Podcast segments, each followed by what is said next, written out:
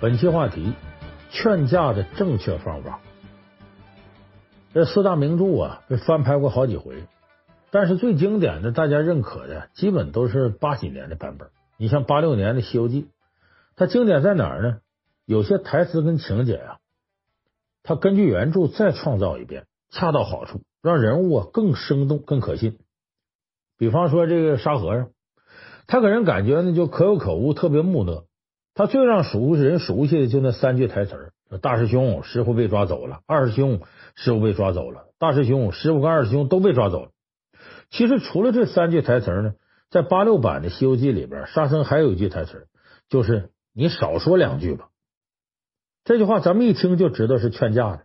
你比方说三打白骨精的时候，孙悟空把白骨精打死了，猪八戒撺掇唐僧说：“孙悟空滥杀无辜，你赶紧念紧箍咒治他。”这时候沙僧就说了：“二师兄，你少说两句吧。”当然了，这个情节呢，原著里是没有的。原著里边三打白骨精啊，沙僧就是个哑巴。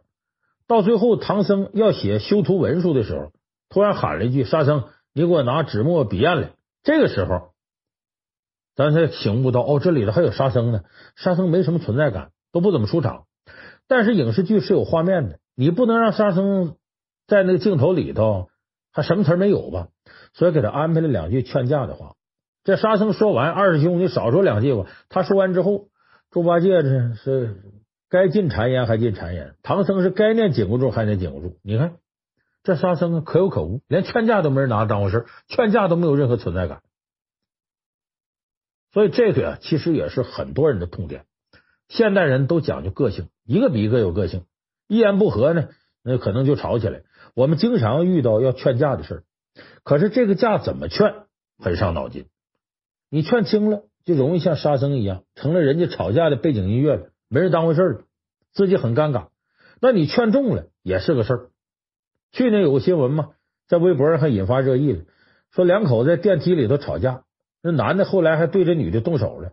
一个同梯成梯的小伙子看不过去，过来劝架，没想到劝到最后呢，人家两口子啥事没有了。这两口子把这小伙子揍了一顿，你说这事弄的？就这个事儿说明什么？你劝的方法有很大的问题。那么，到底应该如何正确的劝架，既管用又不会给自己惹一身骚呢？今天呢，咱们就从情商的角度来给大伙说说这个劝架的几个正确技巧。第一个技巧啊，我们说一定要立场公正。有的说这我知道啊，就一碗水端平呗，谁也不向着呗。其实不是那么回事。我说这立场公正啊，不是说你绝对不偏向。而是要根据具体情况，你比方说两口子吵架，你就不能绝对公正，不能绝对不偏不倚，各打二十大板。为啥？有的时候男女呀，他讲理不讲理的不好说。那两口子吵架，你要一个劲儿讲理，这事儿还不好办了。你要如果从讲理这角度指责这个指责那个，人家两口子最后啊，不一定被你劝和，即使被你劝和了，把你最后给弄到黑名单上了。另外俩人晚上，人家两口躲被窝里就开始说了，说你说给咱劝架，你他啥人呢？还说我不对，我对不对？该他说吗？他知道咱两口怎么事儿。这两口已经好了，那另一半就得说了，可不是咋的？他还说我不对呢，他自个儿都没过明白，上咱们家来装明白人了。你看，他俩都对了，你不对了，所以这劝架的人就里外不是人。那么给两口子劝架，怎么能做到公正呢？你永远记住一点。这是一个最根本的事儿，就是你劝架，你要向着那个同性，别向着异性。就比如你是男的劝架，你向着丈夫，别向着媳妇儿；你要是女的，你向着媳妇儿，别向着丈夫。这个有一些很经典的事例，我给大伙举例子啊。比方说这个呃小两口吵架了，你呢，你是男的，你过去劝架，你得这么劝。哎呀。你说你咱们这邻居住多长时间了？我对你们两口都了解，有啥天大的事儿？少说一句就过去了。咱们是邻居，平时处的不错。你说你两口过得挺好，我都高兴。你两口一吵架，我在那边都难受啊。所以咱这关系，我得过来说两句。这是先表明自己立场，就我可不是来拉偏仗的啊！我看你们这样受不了，我过来劝劝了。所以这个是表示自己立场公正，表示自己希望两个人好。不是外人才过来劝架，那接下来呢，你就不能完全的公正。你是男的，你得向着那男的说这女的；你比方说，嫂子，有时候吧，我觉得你冤枉我哥哥。大哥对你那是一百个不含糊，人在外边规规矩矩的，也不乱花钱，每次出差都得买好东西给你。你说你这再吵，我可不答应了啊。大哥呀，你就不行，你就躲躲。嫂子在气头上，你上我这去，咱俩喝点。你看，这是偏向男的数落女的，但这女的一听呢，心里头也得劲儿。为啥？她往好处想。她一想啊，确实啊，我老公平常对我真挺好的。你看我咋饭壶子跟他吵起来呢？还让外人看笑话。不至于的吗？可能这俩人你就劝好了。这要是女的去劝呢，那就不一样。他这女的劝呢，他得向着这媳妇儿数落这账，是吧？大哥，我可在这听半天了，我不是说你啊，这事怨你不对。你看嫂子平常多关心你，你下班你晚回来几分钟，嫂子在门口都得等你。傻老婆等黏汉子啊！他知道你愿意吃甜的，每顿饭炒菜，他都往里放糖。你看你穿着毛衣，我嫂子用最新样式图案学的那个钩针织法给你织出来的。我觉得嫂子可没半点对不起你。你要再说什么呀，我们这当邻居都看不下去了。嫂子，你别哭，别难过，这不大哥也在气头上吗？过后他肯定后悔。那么的，上我那屋坐会儿去。上回你教我的毛衣还没教完呢，那棒针怎么织的？你教教我。你看这个男的呢，挨数落了，他也高兴，他会琢磨：哎呀，我媳妇你看对我这么好，我怎么能犯浑呢？一会儿媳妇回来，我好说好商量，赔礼道歉。所以这偏向啊，你得偏向同性。你要偏向异性啊，这可坏了。比方说，这女的劝架去了，说这个这媳妇，我说嫂子，就你嗓门大呀，跟母老虎似的。大哥，你别跟他生气，他不疼你，我疼你。都上我那屋去，我给你泡茶喝去。你看这效果完蛋了，你这不等于在人中间横插一杠子吗？这这男的要真跟你去了，那完了，那得出人命。所以这男的要去劝呢，他要向着女的也坏了。说大哥大嫂，你们这干啥呢？吵起没完了？大哥，我说你啊，你个大老爷们怎么欺负女的呢？你不就看嫂子老实吗？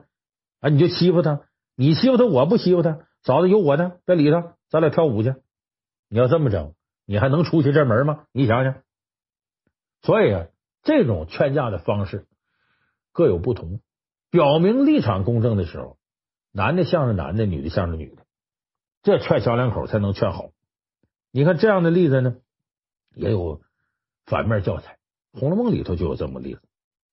说端午节的时候，大伙聚会，有薛姨妈一家，有贾府的这些人，本来挺热闹事儿，但是前两天呢，发生了点不痛快的事儿。哎，贾宝玉跟薛宝钗闹了点别扭，完了，再一个就是贾宝玉趁王夫人睡觉呢，跟这个金钏调笑，气得王夫人打了金钏一嘴巴，把他撵走了。这时候大伙心里都有点气儿，所以这一聚呢，没多一会儿就散了。这贾宝玉有个毛病，总想啊长聚不散。哎，要是聚会一散，他就不高兴，就跟犯忧郁症似的。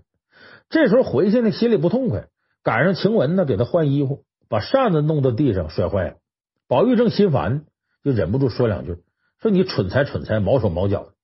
结果这一说，把晴雯惹恼了。晴雯不是个善茬啊，她虽然是丫鬟身子，但是小姐脾气。那就心比天高，命比纸薄吗？受不了这个，马上跟宝玉就吵起来，俩人越吵越凶，这就跟小两口吵架似的。为啥呢？这个晴雯呢，跟宝玉关系很特殊。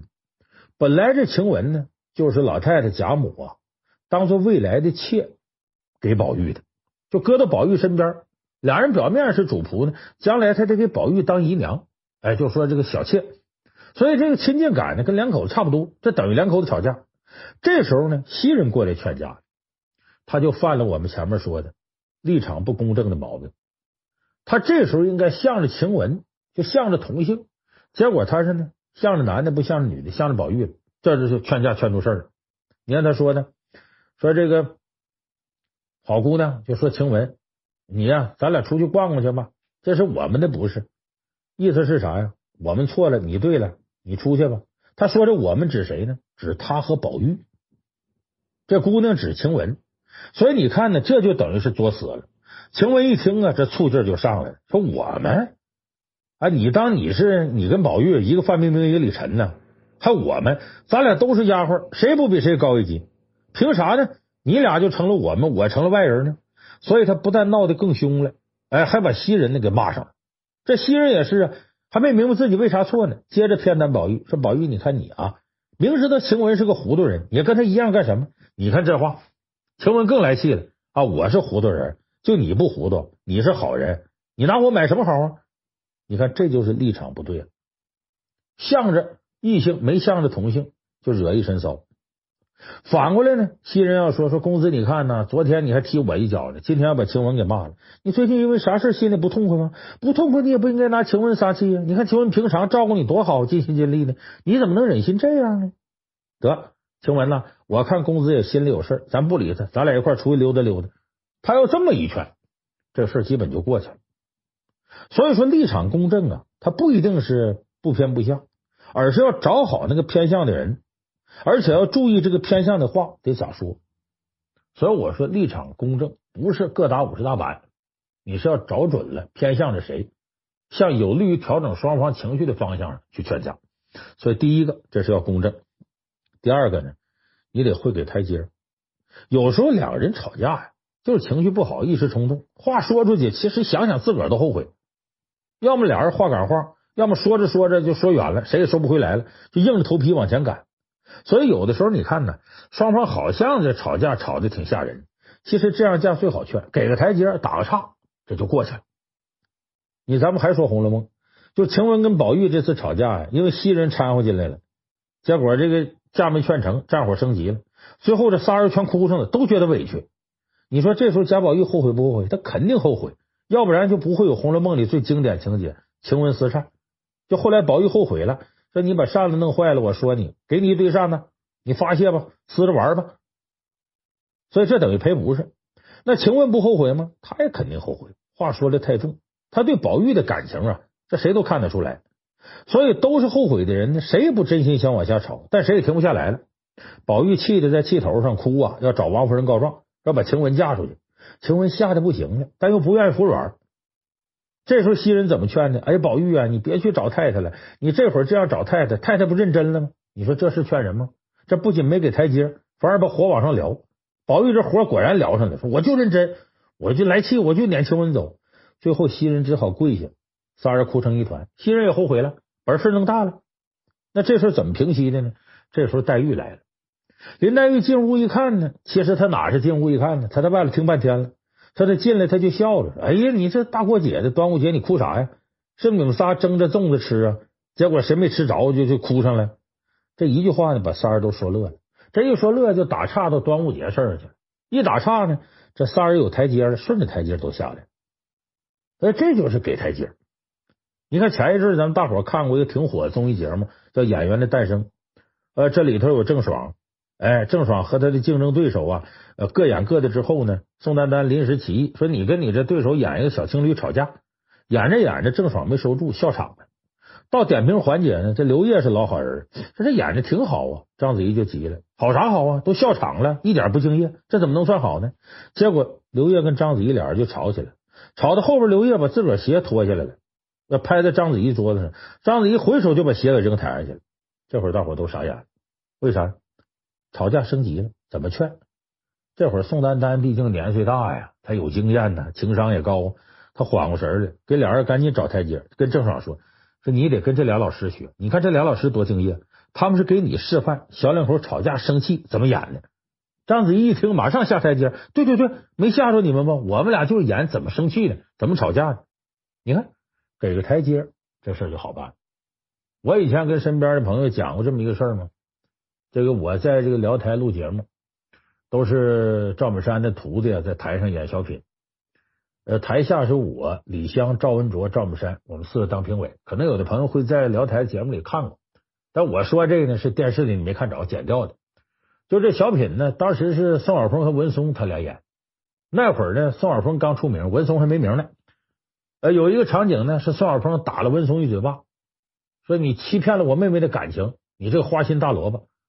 文松说：“我认识你谁？你妹妹是谁呀？”宋晓峰一指台下：“我妹妹李湘。”这是常用的砸挂的方式。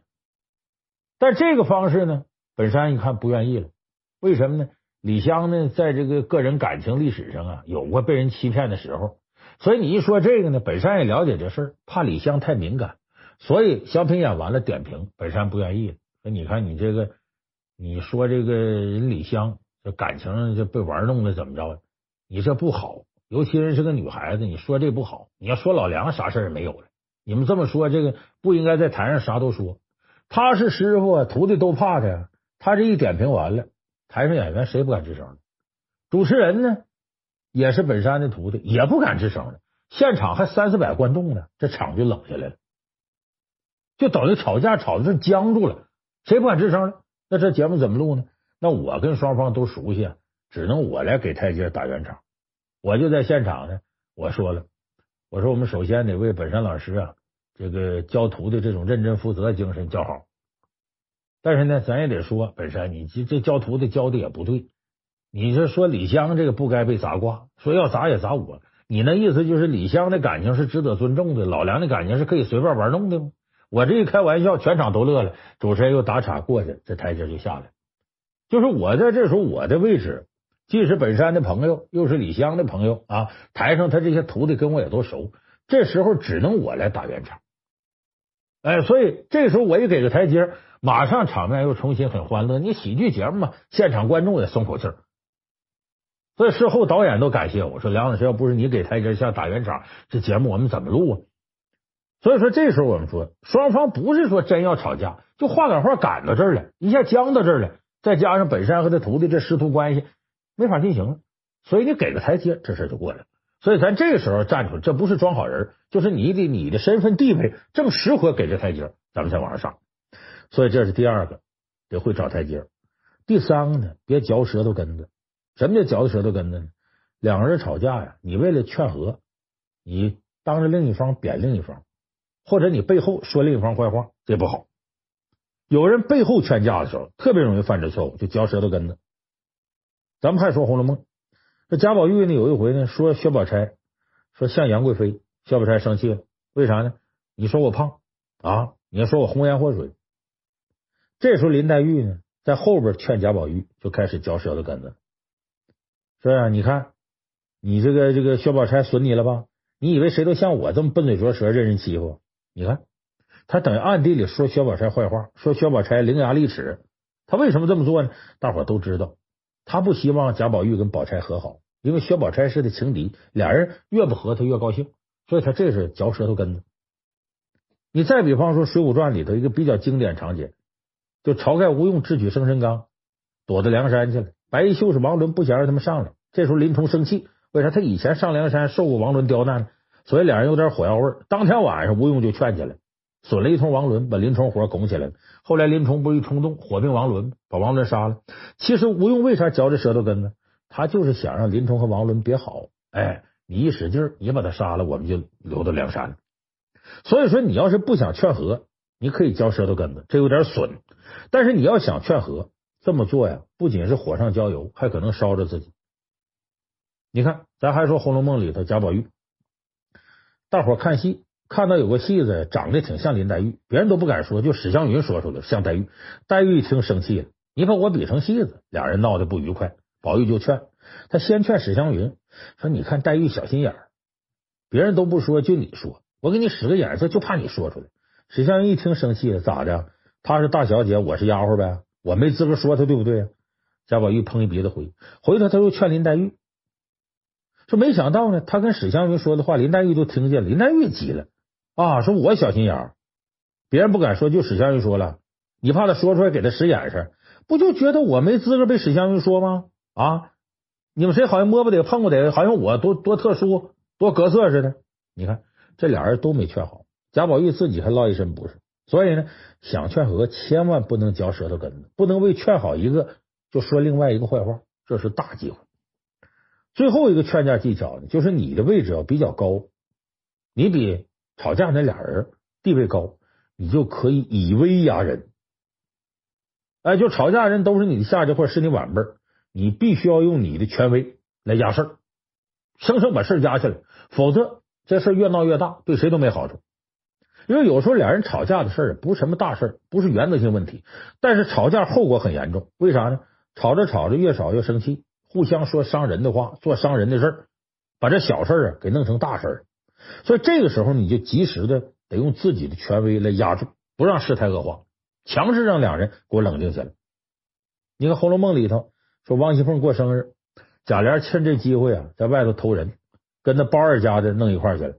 结果呢，让王熙凤呢给撞去了，把王一凤气的进去抓住包二家就一顿打，又跟贾琏一顿打。这时候贾琏也喝多了，啊，胆儿也大了。你干嘛呀？你坏我好事，拎着刀剑追着王一凤要杀他。你说这事儿要不及时制止，要真伤人了，这夫妻俩就完蛋了。所以老太太、老祖宗、贾母知道了，马上拿出威严骂贾琏。你这混账不是东西的！你看平常王一凤对你那样，你还对他这样，你吓唬人家，你看他多可怜！你看你给我滚！然后回头他又骂王一凤，说男的都跟馋嘴猫似的，都得偷两口，你就别小题大做了。你还折腾事儿，还怕家丑不外扬吗？最后他强制压住这俩人，说今后这个事儿谁也不用提，再提我连你俩一块收拾。所以这个呢，就是很难调和的矛盾。为了不让事态扩大，必须要用自己的权威。把他压死了。你再比方说，《三国演义》里头有个经典场景，就辕门射戟。就袁术呢，派大将纪灵带三万多人打刘备，刘备求吕布帮忙劝架。这吕布怎么劝的呢？把纪灵请过来喝酒，把刘备那边也拽过来。他说：“今天我不偏不向，你们俩呢，手心手背都是肉，都我朋友，怎么弄呢？我劝架这么劝，我在啊大营门口啊竖起一支戟，我那方天画戟。”然后呢，这戟上啊，不有那个小针儿吗？我在营门口立上戟，我在帐篷门口这，这得百步开外。我一箭射出去，我要射中戟上那小针儿，你们两家啊就别打了。我要射不中，你们打死我都不管。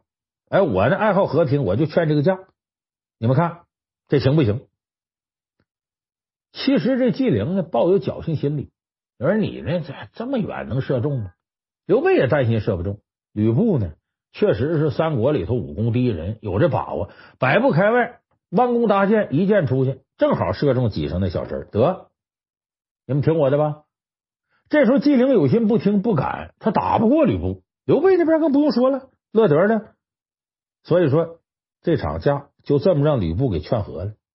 他怎么能劝和呢？吕布有能耐，不光说辕门射戟能耐，他平常的自己的武功。加上他的军事力量，纪灵不敢不听，这就叫以威压人。他有绝对权威，你要没有这绝对权威，你别说百步以外，你就几公里、几光年以外，你射中了，人纪灵该打也还是打。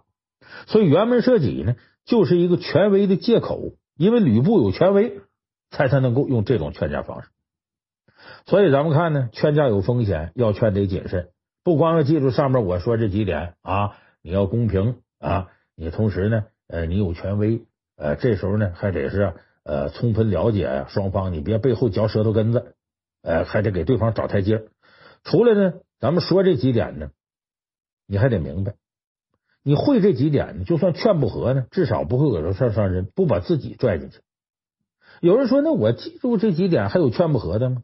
因为你并不完全了解人家背后到底有啥矛盾，不是所有矛盾都能被外人给劝开。这一点大家也得牢记。所以劝架一看，怎么劝也劝不好，要及时闪身，因为你毕竟不是能最后解决问题那个核心点，你并不能完全了解双方所有的矛盾。所以劝架的人最后一条记住，千万别把自己当成救世主，以为人家都会给你面子。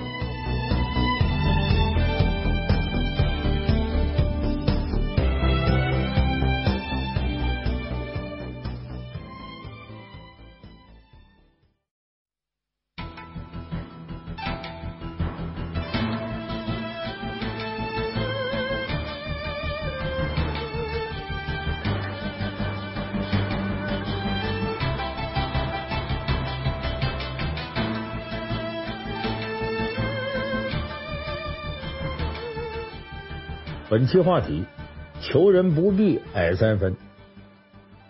我们每个人在社会当中啊，无论你的条件有多好，都免不了遇到有求于人的时候。而在求人的过程当中啊，有两个问题会困扰我们。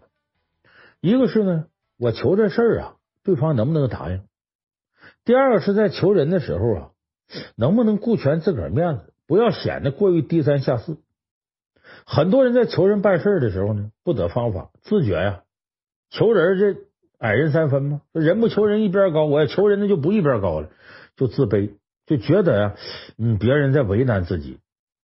那么你要这么求人呢，你自个儿累不说，还不容易达到目的。那么我们在求人的时候，有没有什么比较高明的招法呢？首先一个呢，你得过自己心里这关。既然不能不求人，那倒不如理直气壮的去求人。所以求人的时候呢，不必虚张声势、空话连篇，顾全自己所谓的这个，我还得留面子。但是也不必灰溜溜的在那哀求人家呀、央告人家呀、任人奚落。所以这个时候，你要根据不同的状况，变换不同的方法，让求人获得最佳的效果。咱们这期节目，我就给大家讲三个求人的方法。你学会以后呢，很容易就能摆脱低声下气的境遇，你自己不必矮三分，而且离你的目标有可能会走得更近。咱首先说呢，头一招，我们管叫央求不如激求，劝导不如诱导。什么意思呢？咱们先说央求不如激求。这个激求是什么意思呢？就用激将法来求人。有时候你求人的时候啊，好言相求不一定成事，一定要利用对方内心的一些想法，刺激他答应自己请求。我举个例子啊，《红楼梦》里边，王熙凤呢操持荣国府大小的事务，管着府里的库房的钥匙，找他办事的人是很多的。这个水月庵的尼姑静虚受了张财主委托呢，想求荣国府的人呢写封信给长安节度使云光，帮忙劝解啊，原长安守备啊解除跟老张家的婚约。这个事儿很挠头，不好办。那么这个水月庵呢又称馒头庵，是贾府的家庙。所以这静虚呢，这尼姑呢，她认识王夫人王熙凤，赶上这么一个机会，王熙凤呢住在馒头庵里。这静虚趁机呀，就在王熙凤烧香拜佛的时候，跟王熙凤就说这事儿。你想，你求人办事儿，你往往要送人礼物或者许诺对方好处。净虚虽然是出家清修的尼姑呢，但对这个他也了解，所以他就跟王一凤说呀：“事成之后呢，这张财主啊愿意倾家孝顺，就给你大钱。”我们说王一凤呢是个贪图钱财的人，但是面对这份厚礼的诱惑呢，他反应很平淡。为什么呢？一个是荣国府那时候家业正盛，王一凤呢手头有钱，不缺钱。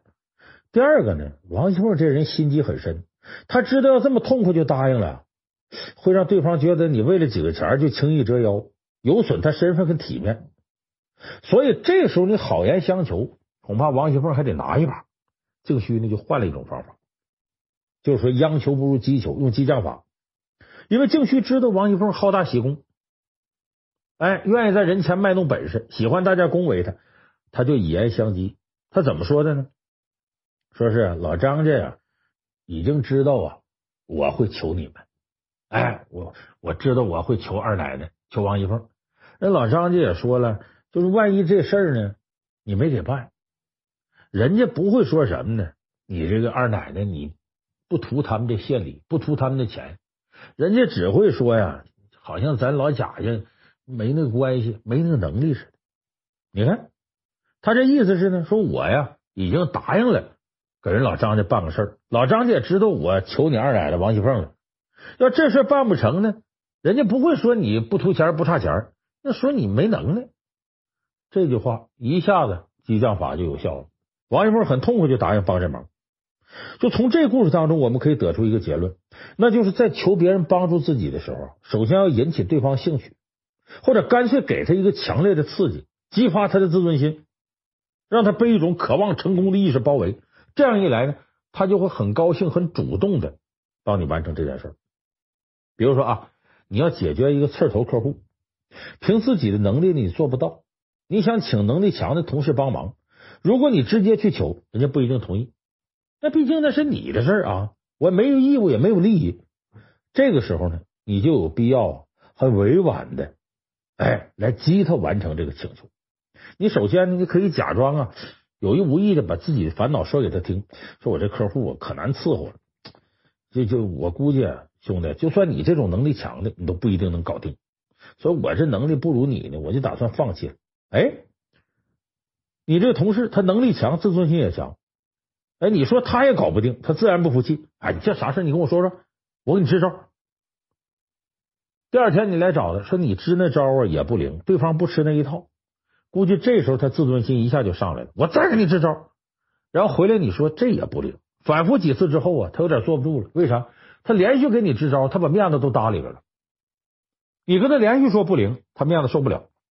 他为了自个儿面子，他可能就站出来陪着你见这客户，我去给你搞定。所以你看到最后，你反而达到了求他的结果。就你没有明面求的，急着他陪你去了。哎，这就我们说的央求不如激求。那么劝导不如诱导，这个方法说的是呢，不要直白的表达自己目的，要用一个假的表象来掩盖真实目的。表面上好像看呢没什么企图，实则上对方失去戒备跟警惕，继而呢随着你的诱导接受你的请求。过去有这么个寓言，哎，有什么故事？说有一个车夫呢。这拉着车上桥，这桥比较陡，走到半道上坡上不动了。说他喊别人帮忙，求别人来帮着推一把，没有。他呢，停在那儿了，唱歌，声还特别大。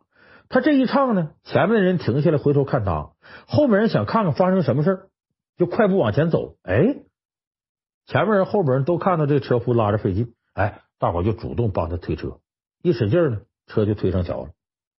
这个车夫很高明，他了解这个人呢，好奇围观的心理，所以他不靠蛮力一个人拼死拉车，而是呢唱歌来吸引关注。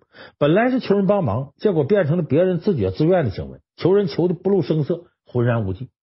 这就咱们说的劝导不如诱导。你不要以为这就是个寓言，说说而已。其实现实当中用这招求人的事情啊很多。有人说这套路，其实呢。你要达成目的还不坑人，我认为这套路还是比较管用的。我举个例子啊，这真事儿。美国的这《纽约论坛报》的总编辑雷特就用这种方式招来了一位水平非常高的能人。《纽约论坛报》呢是美国第一家全国性报纸，它是在一八四一年四月十号创办的，发行量啊特别大。当时呢，担任总编辑雷特呢非常需要一个精明干练的懂业务的助理，帮自己分担重任。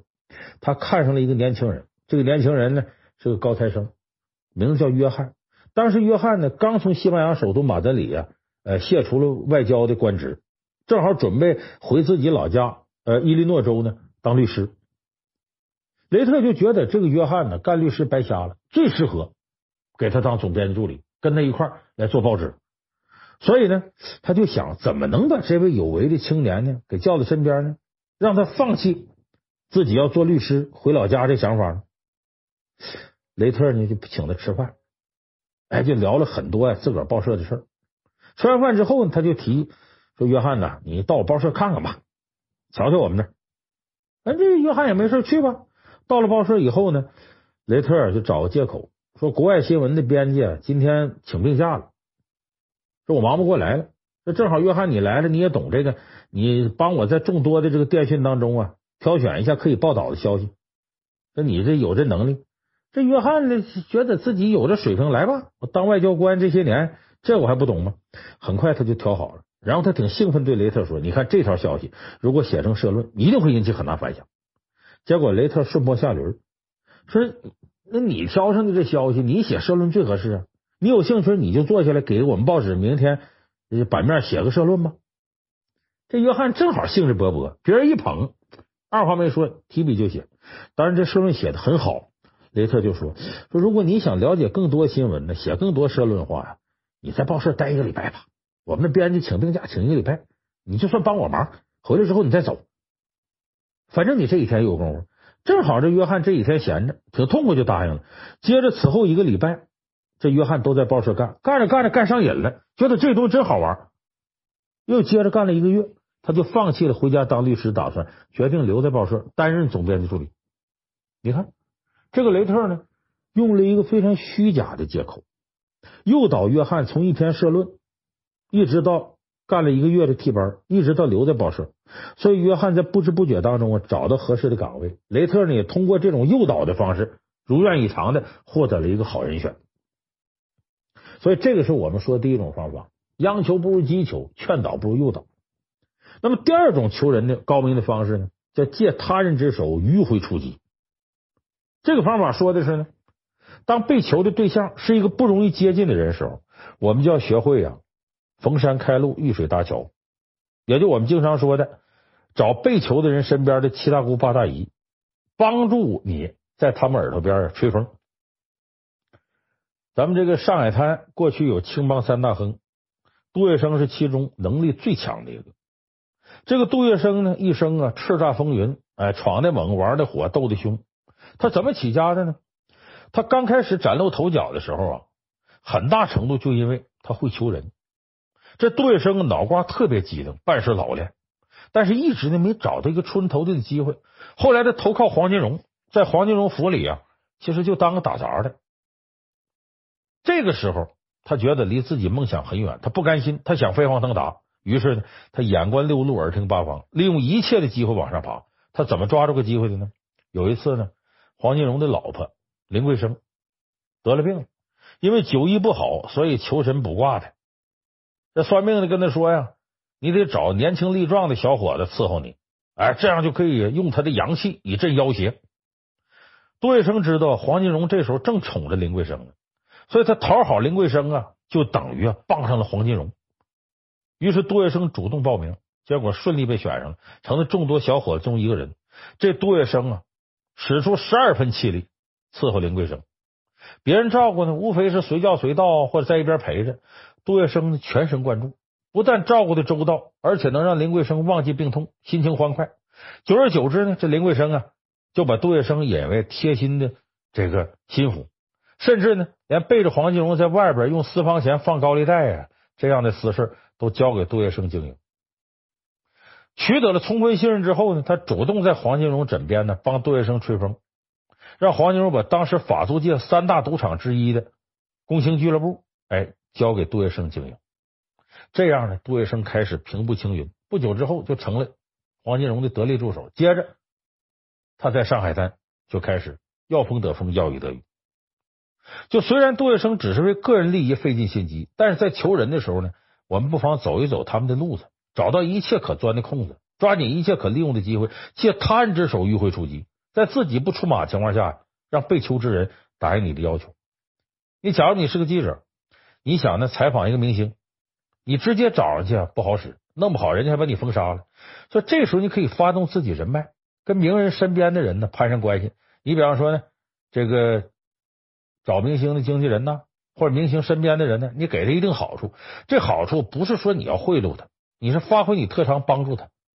比方说，这明星经纪人想要在哪方面宣传，宣传这艺人，那好，你给他提供机会，你帮他忙，这样你帮了他忙之后，回过头他就得还你人情。哎，他可能就帮你搭桥来采访这明星，这样你目的就达到了。那这种方法呢，适用很多情况。你比如说升职加薪呐。比如培养客户啊，呃，甚至你这处对象、追求喜欢的人都可以照搬使用，就看你需求是什么。所以说，这叫计谋在胸，求人不愁，你得有安排。那么，咱们刚才说这两种方法呢，是被动迂回。那么，接下来咱们要说的这个第三种方法，就是主动出击。这个方法是反客为主，陷对方于被动之境，让对方不得不答应你提出的条件。《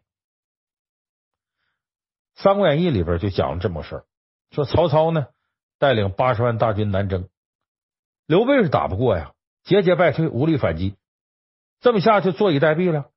所以刘备单独力量那没法跟曹操抗衡，所以解决办法只有一个，就是联合江东的孙权。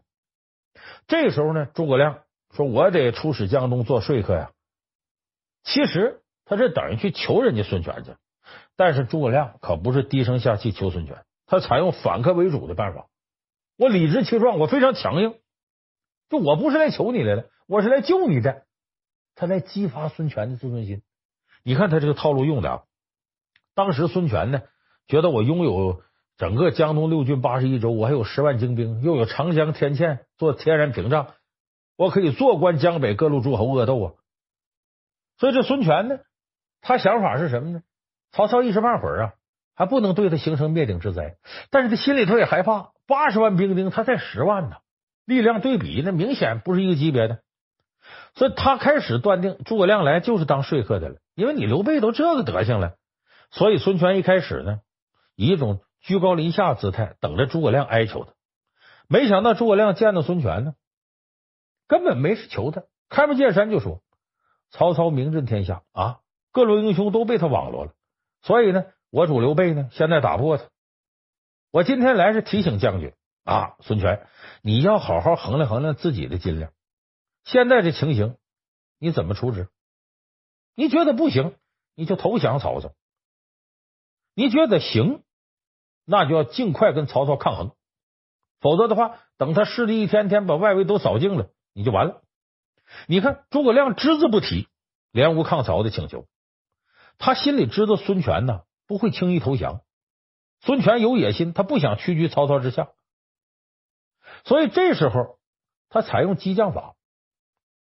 孙权说：“那你们怎么打算呢？”哎，我主刘备汉室宗亲呢，皇叔啊，我们地位这么高。我忠心耿耿，可见日月，怎么能轻易投降曹操呢？这种这个委屈窝囊事，我们能干吗？他就是激孙权。我们刘备，我们不干这事。意思，我问你，孙权，你是降啊还是战呢？这孙权当然自尊心起来了。你刘备，我也不差，我凭什么降曹操？所以这一下子把孙权这自尊心给挑起来了。诸葛亮还讲，当年齐王田横啊，忠义可嘉，忠臣不事二主。汉高祖投降招降的时候，不愿称臣，自我了断，意思我们主公汉室之后，宁可死也不能向曹操投降。孙权呢，这时候自尊心被激起来。其实孙权也不希望刘备投降，因为他知道自己呀单独与曹操八十万兵丁抗衡啊，硬拼没戏，跟刘备联手才有戏。所以孙权其实心里啊早就决定跟刘备联手，但他存在不少疑惑，说仗该怎么打呢？有什么胜算呢？这时候诸葛亮一看孙权上套了，就是通过这样一种迂回的方式转了个圈，又激一下孙权，变被动为主动，让孙权主动进入到自己思路当中。这时候诸葛亮才开始从战略战术的角度来分析，哎，把孙权给说服了。所以诸葛亮他这招反客为主啊，之所以能成功，就是因为他抓住了孙权的弱点，陷他于被动之境。不仅一个求字都不用说，反而把自己啊扮成救世主一样。我来到东吴是给你孙权一条生路，给你点条明路。所以孙权这时候权衡利弊得失，按照诸葛亮的思路，就照诸葛亮说的办了。我们不要以为啊这种陷对方于被动之境的方法只能用在古代，现代生活同样行得通。我给大伙举个例子啊，日本有一个在政商两界呼风唤雨的显赫人物。这个人叫呢细山英太郎，他三十岁时候就拥有了几十亿日元的资产，三十二岁成了日本历史上最年轻参议员，一九九六年呢退回商界，他成了日本首富。他在上个世纪七十年代开始投身商业，最初经营的事业是个高尔夫球场。当时包括细山在内呢，很多人呢都看上了一块地皮。这块地皮无论位置还是地形条件，都绝对是建高尔夫球场的上上乘。但是呢，价格也高得出奇，而且有好几家都想要。当时它的市价呢，大约值两亿日元，呃，相当于一千一百六十万人民币吧。这在那个时候的日本是非常大的一个数额，两亿日元。尽管当时很多人都想得到这块地皮，但是这西山就决定啊，两亿日元这价有点亏，我不能出这价格，我得用更低价格把这土地买到手。他想要降低价格，最直接方法是找这地主啊，请求你便宜点，让点。可这方法大伙都知道行不通，因为这跟钱有关。我又不是卖不出去，我凭什么给你降价？我才不承担这损失。于是这细山想了一个非常高明的主意，最后让这地主来求他降低价格，求他。有人说这怎么可能？这地主疯了！哎，你看他怎么做的？这个西山英太郎呢？他先是放出风声，说这块地呀。我最满意，把它买下来做高尔夫球场，我志在必得，我不惜一切代价买下它。这个消息很快就传到那个地主耳朵里了。这地主一看，说他要不惜一切代价，他肯定出价高啊，就派经纪人呢跟西山联系。这经纪人一见到西山本人，就觉得这西山呢有点愣，有点二，跟纨绔子弟似的，就觉得这个人好对付。其实这是西山做的样子，他就想好好的敲这西山一笔。开口就报价，说你们想买这块地吗？我们这五亿日元，你看比那两亿高出一倍多的。他想就是探探风，没想到西山想都没想，同意五亿不贵，这地方值。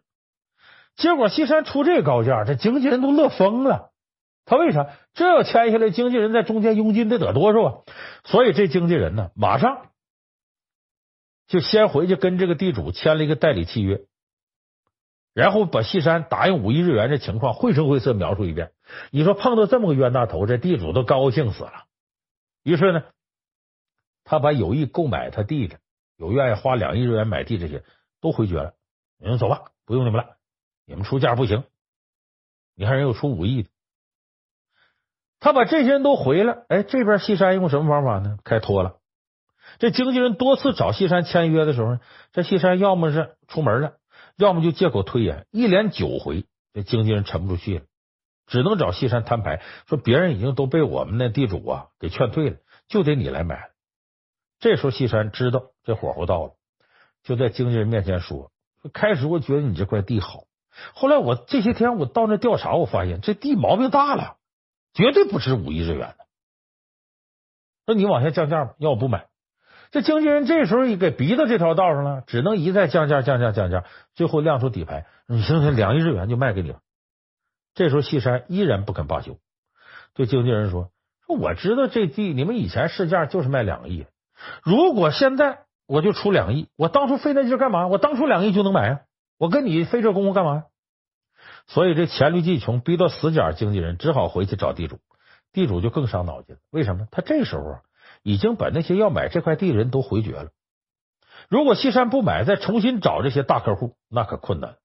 不但会让这些人笑话，而且这帮人一定会借机会杀价。哎，原来是我求你，现在你求我了，那我得拿你一把。所以说不定结局就更惨。这地主没办法，思前想后，无可奈何的说：“让你西山开价吧。”最后讨价还价，西山竟然用一点五亿日元价格得到这块风水宝地，省了五千万日元。所以你看，西山的方法比诸葛亮更加巧妙。他主动创造了有利于自己的条件，让对方陷入被动境界，然后呢，抽梯断敌，让对方无退无路可退，没办法，只能答应自己条件。虽然咱们说这招有点阴险，但是咱说无奸不商，你为了利益啊，这也是好理解的。那这个方法呢，我们同样可以照搬。比如说，我们和客户谈合作，哎，你想把东西卖给客户，想让客户呢出价高一点，但对方一直跟你压价，这时候你你硬求啊，肯定求不来。你呀，就给你的竞争对手放烟雾弹，就和你一样想卖给这客户的那些商家，你放出烟雾弹，说这个客户啊已经和我。高价签约了啊，买我的东西还高价，这时候呢，你其他那些对手啊就会纷纷撤退了。这时候客户呢想和你那些竞争对手谈，那些人也必定把价格啊定在所谓高价上啊。你听说你跟他谈了，你都花那么高价钱了，跟我们谈你也得这样。所以这客户对比之后啊，还觉得不如跟你谈呢，觉得你这价合理，所以这样啊，你加价的目的就达成了。所以在商场上，谁的利益更大，谁就是赢家。所以这招咱们可以大胆的使用。那么今天呢，在求人这个话题上呢，我给大伙总结一下我们这期情商课说的内容。求人办事啊，要想达成目的，而且不矮人三分，你得打破固有的思路，把央求变成激求，把劝导呢变成诱导。在不用你自己亲自出马情况下，借他人之手迂回出击，或者主动创造有利条件，抓住对方的小辫子反客为主，以上的方法都能达到成功求人的目的。大家不妨啊学上一学，试上一试。